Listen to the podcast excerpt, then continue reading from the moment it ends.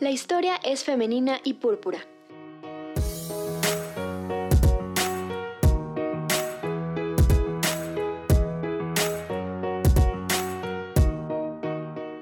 Ideólogas, pioneras, exploradoras, inventoras, creadoras, precursoras, las protagonistas de la historia.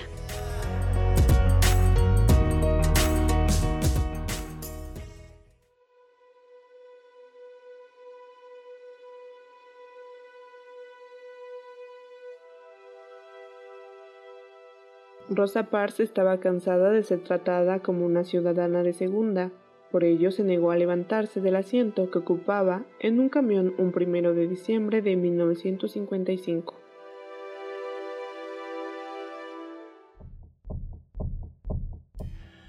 Su acto, al negarse a ceder el asiento a un hombre blanco, ocasionó su arresto. Fue enjuiciada y condenada por transgredir el ordenamiento municipal. Este hecho, que parecía ser tan simple, desató un movimiento, que inició con un boicot en el que la población afrodescendiente se negó a subir a los autobuses durante 381 días. Un año después del arresto de Rosa, el Tribunal Supremo de los Estados Unidos declaró inconstitucional la segregación racial en los autobuses.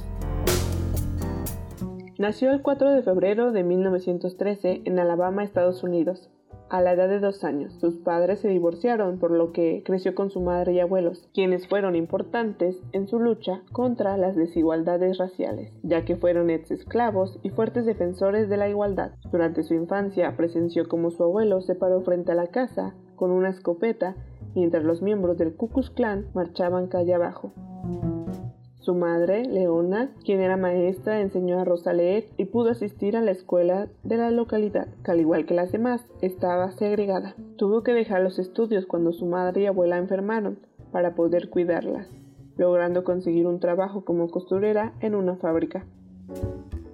A la edad de 19 años se casó con Raymond Parks, quien era un miembro activo de la National Association for the Basement of Colored People. Con la ayuda de su esposo logró concluir la secundaria. Tras su graduación, se involucró activamente en la lucha por los derechos civiles, uniéndose a la NWA-CP. En 1996 se le concedió la Medalla Presidencial de la Libertad y en 1999 el Congreso de los Estados Unidos le otorgaría la máxima distinción civil del país, la Medalla de Oro. Murió a los 92 años de edad el 24 de octubre del 2005 fue velada en el Capitolio de Washington, siendo la primera mujer y la segunda persona afroamericana en recibir este honor.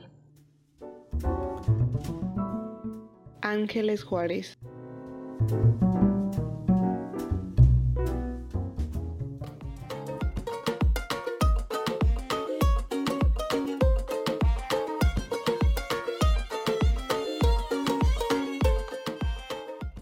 Esta fue una cápsula de púrpura. Producción de Radio V. Escucha los programas completos los jueves 11 de la mañana por Radio V. www.v.mx diagonal radio y en el 90.5 de FM.